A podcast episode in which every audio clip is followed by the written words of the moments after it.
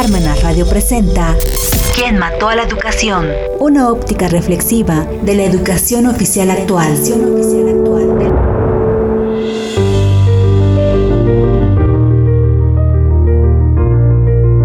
Buenas, muy buenas tardes. Ya estamos aquí en Parmenas Radio y es un gusto saludarlos aquí en su programa ¿Quién mató a la educación? Estamos ya 11 de enero 2022 y vamos a platicar sobre pues la crianza y la educación saludable para niños y niñas. Hay que ayudarlos emocionalmente en estos años tan difíciles de la pandemia. Es un tema que no lo tenemos que enfrentar solamente los mexicanos. Es un problema a nivel mundial a nivel mundial, que futuras generaciones van a ver las, los daños colaterales que lleva un encierro, un confinamiento de niños, niñas, de cierre de escuelas y realmente el apoyo emocional lo necesitan desde hoy.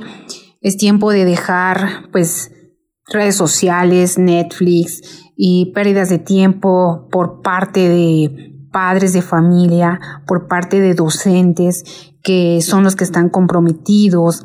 Estamos comprometidos con la educación verdadera para los jóvenes, para los futuros jóvenes, para los futuros profesionistas, para los futuros médicos, ingenieros, dentistas, en fin, todas estas profesiones tan, tan bellas que deben de tener esa competencia. Eh, yo creo que ahorita todos los niños y niñas pues, han estado impedidos a tener esa conexión con propios compañeritos, con compañeritos de escuela, ya que solamente algunos se conocen solamente por vía, por vía internet, por vía WhatsApp. Entonces hay que apoyarlos emocionalmente. Es un tema muy importante en el que ahora niños que están regresando a la escuela, que están regresando a las aulas, pues se dan cuenta los maestros que no tienen esa conexión con facilidad con los compañeritos, con los maestros, pues más no tienen esta, eh, pues esta, esta facilidad de, de interacción con, con, con, los amiguitos que pues ya tenían de, de hace dos años, ya amiguitos en la escuela que ya se conocían y que bueno, tal vez los niños de primaria que están ahorita, que ya pasaron a quinto año, a sexto grado, que ya están por salir de la primaria, pues han sido privados de esa conexión tan bonita que es de la convivencia con los compañeros en la escuela. Hay, hay traumas, hay, pues realmente hay problemas emocionales bastante severos en niños y niñas ante el COVID. De hecho, eh, vamos a iniciar con algunos consejos prácticos que estos son directamente publicados por la UNICEF. La UNICEF da unos consejos para papá y para mamá que pues parecen sencillos, pero bueno, vamos a hacer un recordatorio y posteriormente vamos a ver cómo se les puede ayudar a los niños, a los niños, a las niñas en esta crianza y en este desarrollo eh, pues sí, educacional, pero pues ante una pandemia es completamente difícil que ellos crezcan con una mentalidad normal, por decirlo de alguna manera, como pues nosotros, ¿verdad? Sí tuvimos la fortuna de asistir a la escuela, disfrutar de nuestros años de estudio y, bueno, pues vamos a, a, ver qué es lo que nos eh, repara 2022. Esperemos que esta variante Omicron, bueno, pues sea, sea una de las últimas variantes. Ya esperamos todos con este optimismo que esto se vaya, se vaya terminando, porque sí es bastante problemático para los niños, las niñas, para los jóvenes, este, este trauma que psicológicamente pues no está, no lo estamos atendiendo, no lo estamos atendiendo tanto padres de familia como los docentes. Hay que dedicarles bastante tiempo eh, ante estas situaciones estresantes en las que vivimos para que los niños y niñas puedan tener em, eh, una reacción pues, pues positiva y no tengan estas reacciones negativas como pues ya dolores incluso físicos, estomacales, están enojados, tienen miedo, tienen dificultad para dormir Y bueno, pues eh, en todo este tiempo de la pandemia también mamá y papá pues han estado en la misma, en esa misma sintonía porque los niños reaccionan o perciben el mundo como lo perciben los papás. Sí, los padres de familia, pues si tienen miedo, pues van a transmitirlo a sus, a sus hijos, ¿verdad? Lo vamos a transmitir. Bueno, pues en primer término, la UNICEF eh, pues recomienda siempre mantener sana distancia, prepararnos con las recomendaciones que puedan ayudar a tanto a los padres y, a los docentes para contribuir y mejorar el estado emocional de los niños y de las niñas. Eh, como punto número uno, eh, se recomienda hablar con ellos, escucharlos.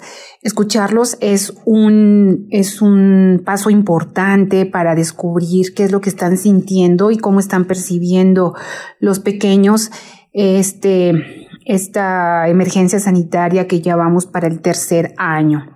Es muy importante no ocultarles información, claro, nada más la, necesaria, tampoco atemorizarlos. Eh, ya suficiente tenemos con los noticieros, con algunos periódicos y con redes sociales que en realidad también mucho, también muchos de en esta parte pues se dedican también al amarillismo y a pues asustar más de lo debido. Entonces es importante, eh, sí, no ocultarles información, sino lo básico haciéndolo con un lenguaje sencillo, con un lenguaje honesto y apropiado para su edad. Asegurarles que esta es una situación temporal y que si estamos en casa es permanecer en ella para protegernos. Esa es la finalidad de estar en casa. Eh, como punto número dos, la UNICEF recomienda eh, limitar el acceso a la televisión y a las redes sociales ya que una sobreexposición a información aumenta el estrés, aumenta el miedo. Y considera además que hay una gran cantidad de información falsa que llega a través de estos medios de redes sociales. Y en efecto, pues hay muchos fake news. Eh, ellos pueden tener ya los niños de 11, 12 años, los jóvenes, los adolescentes, los que cursan nivel secundaria, pues perfectamente se dan cuenta de toda esta saturación de información que hay, la leen, pero pues muchas veces eh, aumenta esta información el estrés y el miedo.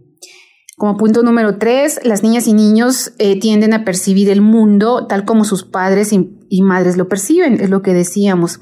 Por eso es muy importante que como adultos conservemos la calma. Hay que enseñarlos a controlar nuestras emociones, principalmente las de miedo, las de terror, las de angustia, las de queja. Eh, como punto número cuatro, la actividad física es muy importante para la salud en toda la familia. Aunque estemos confinados o se permanezca en las habitaciones, bueno, la UNICEF recomienda procurar que no pasen más de 60 minutos sentados o más de 60 minutos frente a la televisión con algún programa de Netflix o cualquier otro tipo de pantalla, incluso pues en la computadora. Los temas la educación más bien que ha dado la, la televisión, en, pues sí, en televisión abierta. En, algunos, en algunas clases recomiendan que se levanten los eh, niños, las niñas de su lugar, que hagan ejercicio y en tiempo real, pues ahí están haciendo ejercicio con los niños, ¿no? Entre clases están apoyándolos, ejercitándose desde su lugar, pues e invitándolos a que no permanezcan sentados. en el punto número 5 se recomienda jugar con niñas y niños, ya que el juego es una actividad lúdica y hacer manualidades también les ayuda a manejar sus emociones. ¿Y cuántas veces tenemos pues juegos de mesa que nos hacen pensar como un maratón, hay maratón infantil, todos estos juegos o todas las manualidades que, muchas veces los niños pues tienen un ingenio asombroso y pudieran estar realizándolo en casa. Si hay eh, situación económica en problemas y no tienen las facilidades de proveer a los niños con manualidades, bueno, pues simplemente poder jugar de estos juegos que en décadas anteriores nosotros realizábamos, jugar a las escondidas, jugar a, las canicas, jugar a una lotería, jugar con un memorama, preparar fichas, eh, cartoncitos y pudiéramos jugar de esta forma para que, que, ayudemos a los niños y a las niñas a manejar las emociones. Realmente muchas veces no se requiere dinero, sino que se requiere mucha creatividad y los padres de familia y los docentes pues deben de debemos de debemos de esforzarnos por ayudar a todos los niños y a todas las niñas ante esta situación de emergencia sanitaria. Como punto número 6, la la UNICEF recomienda establecer una rutina, una rutina para, para darles estructura y un sentido de vuelta a la normalidad. No solo sirve para niñas y niños, sino para toda la familia. Es decir, es recomendable establecer horarios para desayunar, horarios para jugar, horario para estudiar, un horario para comer, otro horario para ver películas y fomentar la lectura. El horario de lectura es muy importante. También tener un horario de cena eh, y no olvidar durante el día hacer ejercicio. Eh, los niños en México ocupan el primer lugar en obesidad infantil.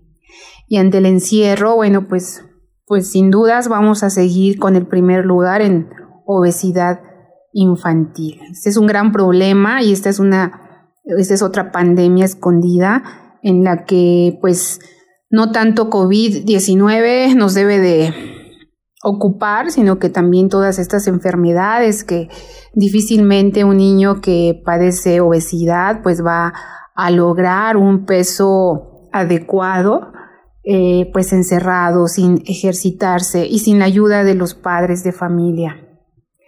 Como punto número siete, eh, practicar con ellos las medidas de higiene básicas.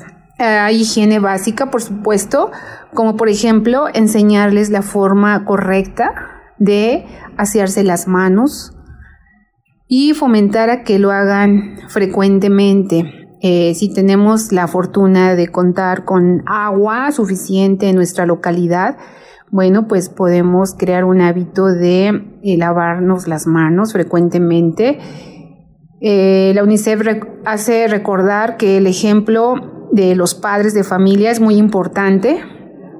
Entonces, los padres de familia son, pues, más bien los niños son un espejo de los padres de familia, ¿no? Entonces, si los padres de familia ven que realizan esta higiene con frecuencia, bueno, pues si llegan de la calle, llegan del trabajo, es importante que lo primero que hagan antes de abrazar a los hijos, bueno, pues lavarse las manos.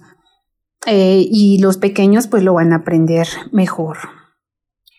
Como punto número 8, hay que utilizar una práctica de crianza positiva no recurrir a los golpes, no recurrir a la violencia, eh, evitar los gritos que agravan la situación de estrés que todos estamos viviendo.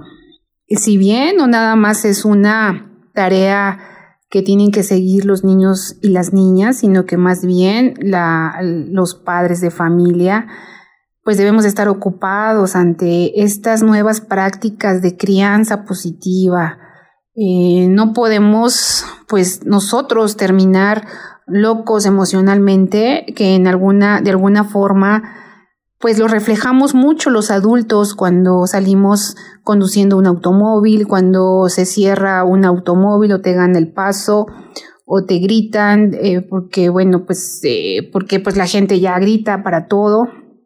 Bueno, pues si esta enseñanza la llevan a casa, pues en fin, el país va a terminar no con una pandemia de SARS-CoV-2, sino que con una crisis de estrés eh, bastante severa por toda la población mexicana. Como punto número nueve, hay que incluir una dieta balanceada para los hijos y para toda la familia. Y esto es importante, eh, eh, pues la dieta debe de contener verduras, frutas de la estación, que para que sea un poco más económico, ya que contiene las vitaminas necesarias para combatir las enfermedades respiratorias. Esto va a ayudar mucho, nos va a ayudar a toda la familia a que podamos combatir enfermedades, eh, obtener esta inmunidad para que eh, hagamos frente a estas, a estas variantes de, eh, pues de, esta, de esta emergencia sanitaria. Entonces, bueno, pues estos son los primeros puntos que establece la UNICEF. Es importante, pues creo que para cada niño, para cada niña, ponerle atención eh, extrema en la crianza de los, incluso también de los jóvenes, ante esta ante esta emergencia sanitaria que pues está llevando al tercer año de, de encierro, las escuelas pues no están, no tienen la seguridad ahorita de, de reabrirlas al 100%. Las pocas escuelas que regresaron pues han estado escalonadas en, días para que los niños pues acudan un día, tal vez una vez a la semana y se van turnando pero bueno, pues al menos ayuda a esta parte de ir regresando a las aulas paulatinamente. Pero si ahorita pues no tenemos cuidados ante esta nueva variante, pues bueno, pueden seguir cerradas las escuelas, lo cual no ayuda para nada a los niños y a las niñas. Vamos a ir a un primer corte comercial y regresamos.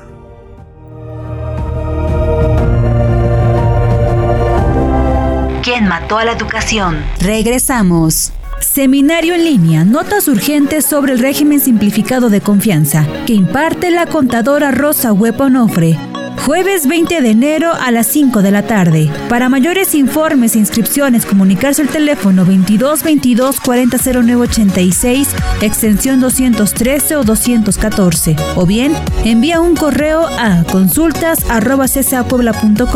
Incluye material de apoyo, constancia de participación y el libro Los procedimientos de fiscalización de un derecho fiscal de la sospecha, cupo limitado. ¿Quién mató a la educación? Continuamos. Eh, ya estamos de regreso, ya estamos de regreso aquí en su programa Quien mató a la educación. Y aquí en Parmenas Radio, pues estamos comentando el tema, descubriendo la crianza positiva de los niños y niñas. Y es una tarea, pues, principalmente de los padres de familia. También eh, es, pues, importante que en la escuela, pues, algunos maestros pues también lleven a cabo esta educación que es complemento de la eh, formación que ya traen de, los hogares. Pero, ¿por qué hay ahorita violencia? Pues no nada más con niños y niñas, bueno, también hay entre la pareja, pero es muy importante aterrizar en primer plano pues la educación que deben tener los niños. Los padres de familia eh, pues se van muchas veces a los gritos, a los golpes, y son diversas causas que llevan a los padres de familia, pues incluso hasta golpear a los hijos. Esto pues es un comportamiento que muestra también falta de, de control de las emociones de los padres. Muchas veces los gritos o los golpes no precisamente es por un mal comportamiento del niño, es decir, Tal vez dijo una mentira, tal vez dijo una grosería, tal vez robó un juguete, pero muchas veces no es tanto por la acción que haya hecho el niño, sino que eh, también depende de los padres de familia en el tema de que la emoción, el estrés, esta falta de control de las emociones que hemos insistido, pues bueno, llevan a los padres de familia a gritarle a los hijos sin razón de ser o incluso llegar a los golpes. Con frecuencia los golpes y los gritos, pues se piensa que pues el dolor que siente este niño o, los hijos, pues con esos castigos es un medio apropiado que les permite a los padres de familia corregirlos Pero también por otro lado, vemos que el dolor pues genera resentimiento. El dolor genera rabia, genera tristeza, porque no solamente enseña la importancia de hacer un cambio positivo, es posiblemente que el niño o la niña pues no vuelvan a, realizar este comportamiento por el cual fue castigado, pero también puede ser que el niño no aprendió la razón fundamental por la cual tenía que cambiar ese comportamiento. Es decir, el niño elimina una conducta que no se ayudó al niño eh, o a la niña en su desarrollo. Entonces, vamos a ver por qué los adultos muchas veces llegan a los castigos corporales, no nada más a los gritos y este pues es un es una falta de conducta apropiada por parte de los padres de familia cuando no saben identificar eh, en efecto no sabemos identificar por qué se le está gritando a los niños continuamente o porque se está llegando incluso a los golpes. El propósito pues es saber identificar por qué los padres o por qué las madres pues suelen eh, pensar de esta forma, en que así son las correcciones, gritos día, mañana y tarde o golpes pues también de forma repetitiva. Y eh, pues estas amenazas, esta humillación que se le hace a los niños cuando realmente pues nunca, no debe de ser la apropiada, estas formas agresivas de educación, de crianza, pues hay que, hay que primer plano identificarlas y segundo plano pues sustituirlas por otro tipo de educación que sea sin humillaciones, sin agresiones, sin amenazas, sin gritos, sin castigos corporales, que a los niños les puede afectar demasiado. Y eh, según los expertos, en el manual Descubriendo la crianza positiva para los niños, bueno, pues nos señala que son muchas las causas que llevan a los padres de familia a tener reacciones agresivas, como gritos y golpes con los hijos. Y hay que identificar estas conductas y hay que reemplazarlas con correcciones más apropiadas y que no dañen a los pequeños. Ahora en la pandemia, desafortunadamente, se ha llegado nuevamente a tener reacciones negativas contra los hijos. Y lo más importante, pues, es esos daños corporales que se le hacen a los pequeños. Algunos padres sienten que lo hacen por el mal comportamiento que muestran los pequeños. Eh, los padres de familia consideran muchas veces que también es adecuado hacerlo eh, porque, bueno, su comportamiento va de mal en peor. O también eh, ellos han confesado que sienten mucha rabia o que estaban muy tensos en el momento de la travesura de los pequeños. Ahora con el encierro que han tenido los pequeños y los padres de familia que también han estado conviviendo a diario con los con los hijos, pues ya no saben cómo manejar el comportamiento de los pequeños. Pero ojo, cuando se llega al daño corporal, esta acción desmedida de los padres lleva a traumar en muchas ocasiones a los niños, haciéndolos tímidos, inseguros, huraños o muchas veces con una muy baja autoestima. Con frecuencia se usan golpes porque se piensa que el dolor que sienten los niños pues son castigos y que son medios que se les eh, permiten como padres para corregirlos.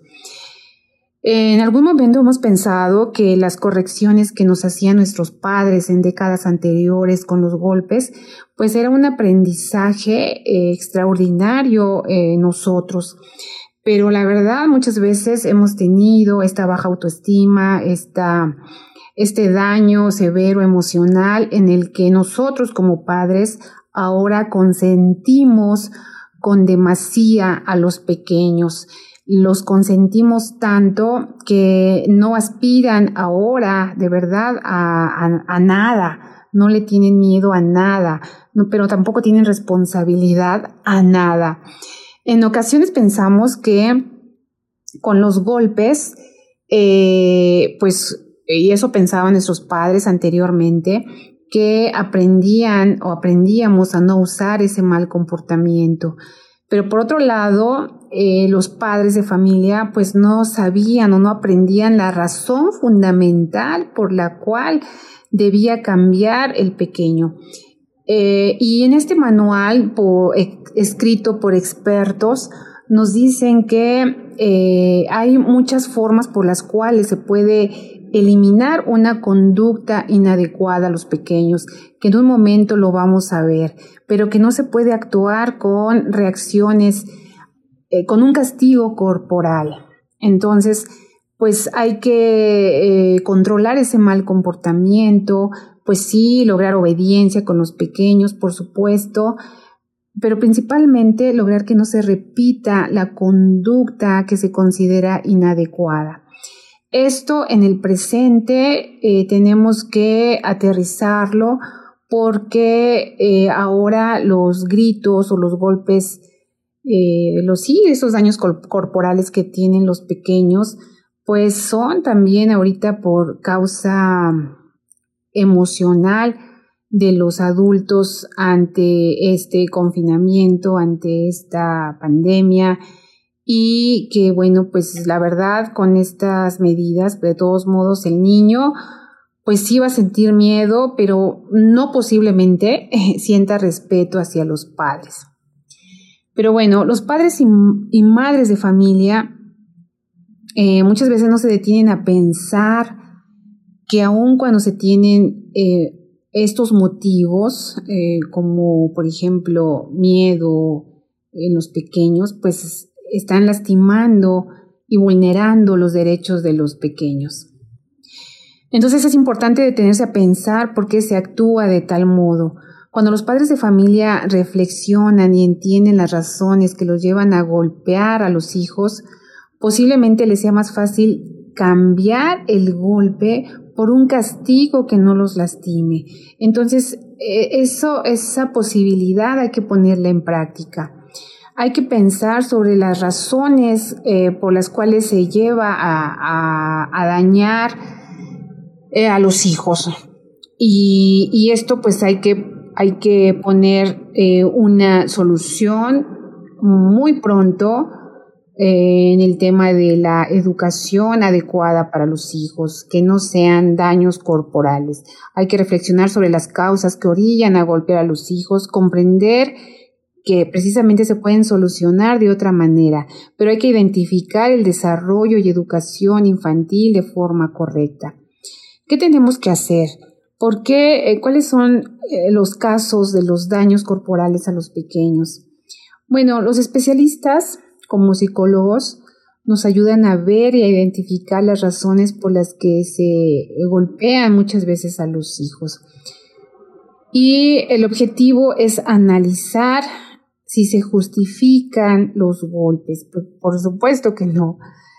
Entonces, pues vamos a poner remedio a esta situación y se recomienda hacer una lista sobre las razones que nos hacen muchas veces pues golpear a los, a los hijos. En esta lista pues se propone eh, poner cuáles son las formas en las que pues hemos caído con, con golpes a los pequeños. Pero, número uno, ¿por qué y para qué golpeó a mis hijos? Esa es una interrogante principal. ¿Por qué muchos padres les pegaron a sus hijos? Bueno, pues muchos dicen, pues porque no hace tareas, porque me desobedeció, porque yo tenía mucha rabia en ese momento, porque ya le había advertido al pequeño que no lo hiciera, porque no entiende con palabras, porque le pegó a su hermano, porque me faltó al respeto o porque simplemente pues ya como padre de familia no sé qué más hacer. Pues entonces pues le llego a los golpes, ¿no? Eh, muchas veces pues sí se espera que los padres de familia eh, tengan una respuesta eh, positiva con el castigo corporal, pues para que no lo vuelvan a hacer o para que dejen de llorar, para que vean los pequeños, pues quién manda en la casa, etcétera. Entonces, recomiendan los especialistas hacer una lista, ya sea en papel o en la computadora, de cada una de las razones en las que en la columna se ponga un, eh, una letra, que ahorita vamos a ver cuál es, y que digan si tiene que ver con la falta del niño o la niña con la o con la situación emocional como padres y madres. Es decir, si es con la falta del niño o la niña, vamos a poner del lado izquierdo una F. Y si es una situación emocional por la cual yo le pegué, como, una situación emocional como padre o madre, por la cual yo le pegué a mi hijo, bueno, pues vamos a ponerle del lado izquierdo una S. Entonces, en esta lista nos va a quedar de la siguiente forma. ¿Por qué les pegaron? Bueno, pues eh, vamos a ponerles porque no hace la tarea. Ah, bueno, vamos a ponerle una F del lado izquierdo. Es una falta del niño o la niña. Porque me desobedeció. Bueno, esa es una situación emocional como padre. O porque yo tenía mucha rabia, yo como madre pues le pongo una S, es una situación emocional como, como madre, porque ya le había advertido que no lo hiciera y lo volvió a repetir. Ah, bueno, vamos a ponerle una F, es una falta del niño, porque el niño no entiende con palabras. Bueno, esto ya es una situación emocional que yo lo creo así, que solamente con golpes entiende, etcétera. Entonces vamos a hacer esta lista y así vamos a ir entendiendo si de verdad cometí una falta o de verdad es una situación emocional de mi parte como padre de familia, como madre de familia.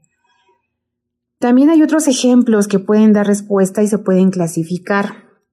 Por ejemplo, cuando es desobediencia, es decir, no hizo caso a lo que se le dijo, o se le dio una orden tres veces y no la cumplió.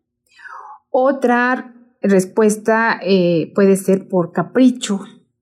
Los niños son caprichosos. Ah, bueno, pues hacen travesuras, rompen cosas, dañan cosas de la casa, hacen regueros en, en la casa. Otra respuesta también puede ser que son groserías, son, son groserías las que hacen los pequeños, este, o dicen malas palabras, contestan mal, hacen malas caras, mostrando que no les importa lo que dicen o expresan. Eh, entonces, bueno, vamos a, también hacer este tipo de clasificación. Y otra, otras respuestas relacionadas con la situación emocional del padre o la madre puede ser porque los padres pues estaban desesperados, porque no me hacían caso y yo les repito lo mismo y lo vuelven a hacer, porque pues a veces me avergüenzan delante de otra persona.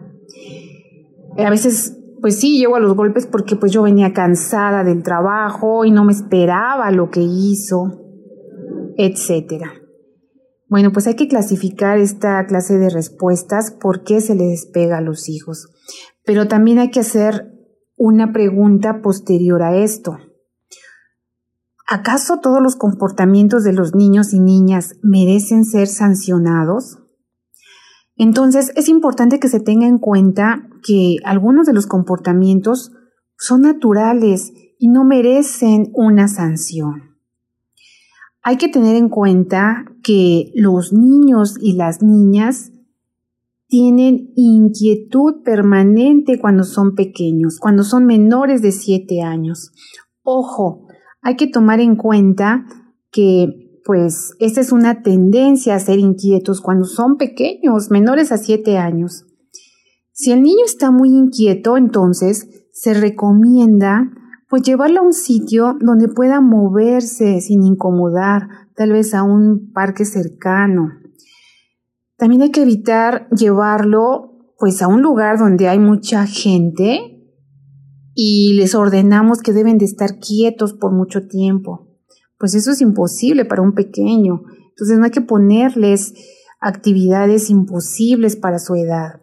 Hay que proponerles actividades agradables en las que deba de, pues sí, estar quieto por un rato, pero como decíamos al principio del programa, tal vez con una manualidad, eh, hay que consultar muchas veces a un especialista cuando el niño es, pues es muy interactivo o hiperactivo o intenso.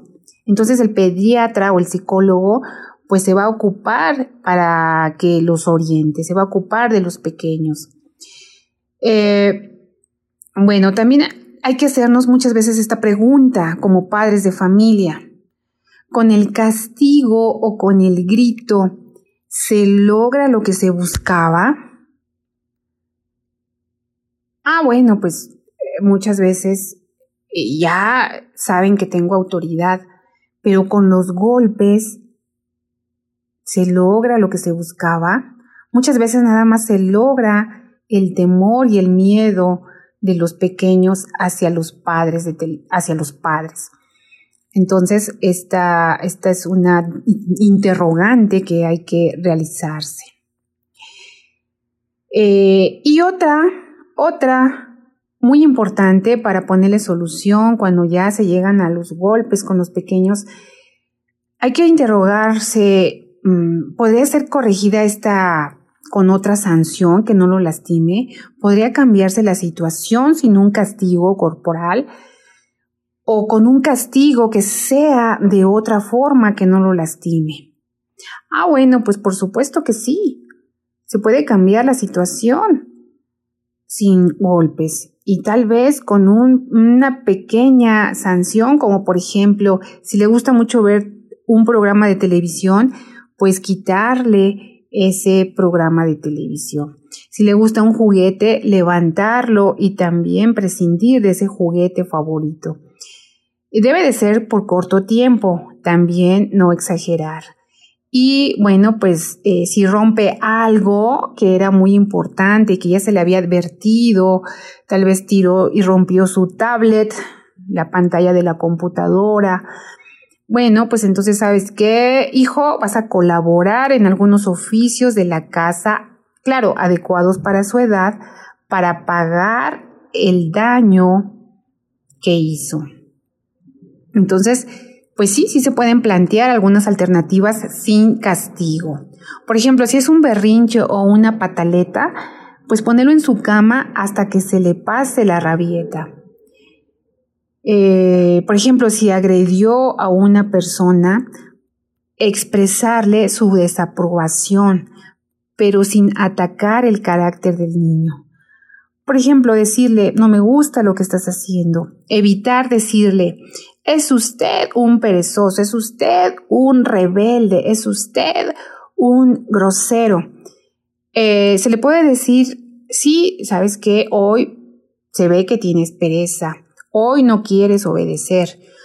Los niños, no hay que decirles, eres una horrible persona, porque los niños no son horribles, no son malos, no son perezosos. Entonces no hay que castigarlos por lo que, por lo que no son o por lo que, o por lo que hacen o no hacen. Hay que decirles de forma sutil, si quieres ayudarme, si quieres eh, ayudarme a recoger tu ropa, a lavarla, indicarles como padres de familia lo que esperamos de ellos. Por ejemplo, si tomas mis cosas, espero que me las devuelvas y las coloques en su lugar. Entonces hay que demostrarles cómo cumplir en forma satisfactoria lo que debió hacer. ¿Existen otras formas para lograr que los hijos se corrijan y nos, nos respeten? Pues por supuesto que sí. Siempre el diálogo con los niños es muy importante. Hay que ser amorosos con ellos, hay que expresarles cariño, hay que expresarles ese cariño que mejora la relación y facilita un diálogo. Hay que usar con ellos, hay que usar eh, en el momento indicado el elogio por lo bueno que hacen. Hay que felicitarlos cuando buscan ellos mismos mejorar su comportamiento. Y también no, eh, bueno, hay que evitar, de hecho, ser muy exigentes y perfeccionistas, porque habemos padres, habemos personas que pues somos muy perfeccionistas. Entonces los niños, como decíamos al principio, simplemente son inquietos, no tienen esa edad o madurez para hacer lo que nosotros les pedimos. Y bueno, eh, cuando un padre y una, un tutor usa golpes, como forma de castigo, tanto el padre o el tutor como también sus hijos, pues son afectados por esta práctica. Y en conclusión, podemos decir que los niños y las niñas pueden llegar a sentir mucha rabia, pueden llegar a sentir mucha tristeza y creer que no se les quiere y que no son importantes para sus padres, para sus familiares. Incluso si el niño o la niña es frecuentemente golpeado, puede pensar que es tan malo, tan mala persona, que merece ese castigo y más. Los padres también pueden sentirse culpables por no, por no haber eh, reflexionado ante esta conducta y hasta estos daños que se les ocasiona, estos daños corporales que se les ocasiona a los pequeños. Entonces deben de, sí, por supuesto, sentirse culpables por haber perdido el control, tristes por el dolor que causaron a sus hijos e impotentes por no poder ser mejores padres. Con frecuencia se piensa que una vez que se les olvida la situación del castigo con golpe, esos sentimientos también se van. Pero, ojo, sin embargo, en realidad estos sentimientos van quedando en nuestro ser. Este fue un programa más de Parmenas Radio en Quien Mató a la Educación y tengamos mucho cuidado con los pequeños que se encuentran ahora. Muchos pues huérfanos, han perdido a su papá, a su mamá y no hay que perder este control como adultos para dañar a los pequeños. Hay que buscar alternativas y siempre hay que caer en estas reflexiones que nos pueden ayudar bastante. Aquí las que acabamos de escuchar en su programa Quién mató a la educación. Nos escuchamos en la próxima emisión de Parmenas Radio. Gracias.